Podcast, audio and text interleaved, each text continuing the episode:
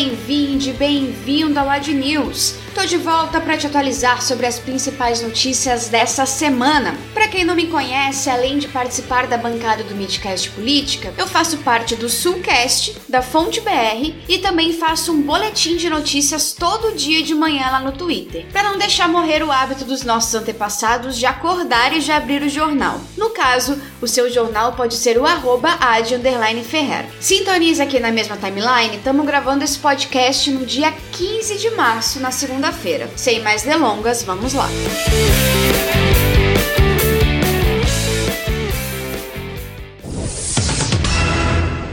pode chamar de corrupto sim. Vocês lembram daquele inquérito sobre as rachadinhas do Flávio Bolsonaro? Pois então, o UOL apurou que funcionários do Carluxo e até de Jair Messias Bolsonaro estavam envolvidos nesse rolê todo. No caso do Carluxo, quatro funcionários sacaram cerca de 87% dos seus salários em dinheiro vivo, cerca de 570 mil reais. Quando Jair Bolsonaro era deputado, e veja bem, até mesmo em 2018, quando já era candidato à presidência da República, seus funcionários também sacaram grande parte de seus salários em dinheiro vivo. Entre eles, a Natália, filha do Queiroz, que mantinha uma mesada de dois mil reais e transferiu o resto do seu salário para o papai. Para quem quiser saber mais detalhes, o nome da matéria é Anatomia da Rachadinha. A quinta série que habita em mim saúda a quinta série que habita em você.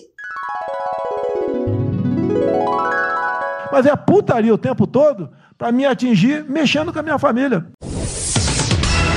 Negócios de família. Sentiram falta? Do filho mais novo do Jair, o Jair Renan Bolsonaro, pois ele tem sido acusado de tráfico de influência. A história é a seguinte: um grupo empresarial do setor de mineração e construção, a Gramazine Granitos e Mármores Tomazini, teria doado um carro elétrico avaliado em 90 mil reais para o filhinho do presidente, pois um mês depois, coincidentemente, os representantes do grupo conseguiram um encontro com o ministro do Desenvolvimento Regional, Rogério Marim. Adivinhe quem é que estava junto? Ele mesmo, o incrível Jair Renan Bolsonaro. Eu não vou esperar fuder minha família toda de sacanagem, ou amigos meus.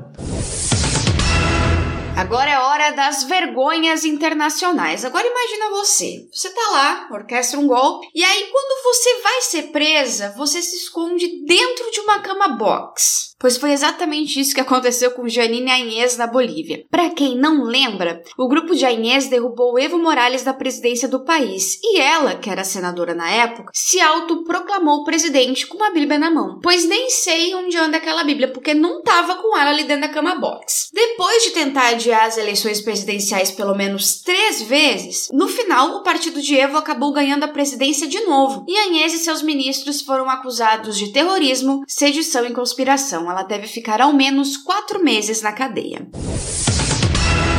A pandemia ainda não acabou, porra! E a nossa situação só piora. Só três estados têm menos de 80% de ocupação de leitos de UTI: Amazonas, Rio de Janeiro e Roraima. Os governadores enviaram mais uma carta ao governo federal pedindo medidas de restrição a nível nacional. Mas Bolsonaro segue insistindo que não funciona. Enquanto isso, Belém e região metropolitana entraram hoje em lockdown, que deve durar até domingo, dia 21. São Paulo entrou em fase vermelha e tem toque de recolher das 20 horas às 5 da manhã até o dia 30 de março. Piauí também vai ter um lockdown de quinta até domingo. E em Porto Alegre, a fila de espera para registro de óbitos passou de 5 horas nesse sábado. E onde estavam os nossos ídolos? Bem, dois deles foram encontrados em um cassino clandestino em São Paulo com mais de 200 pessoas. Mas também pessoas comuns estão saindo às ruas, buzinando em frente a hospitais com pessoas morrendo em leitos de UTI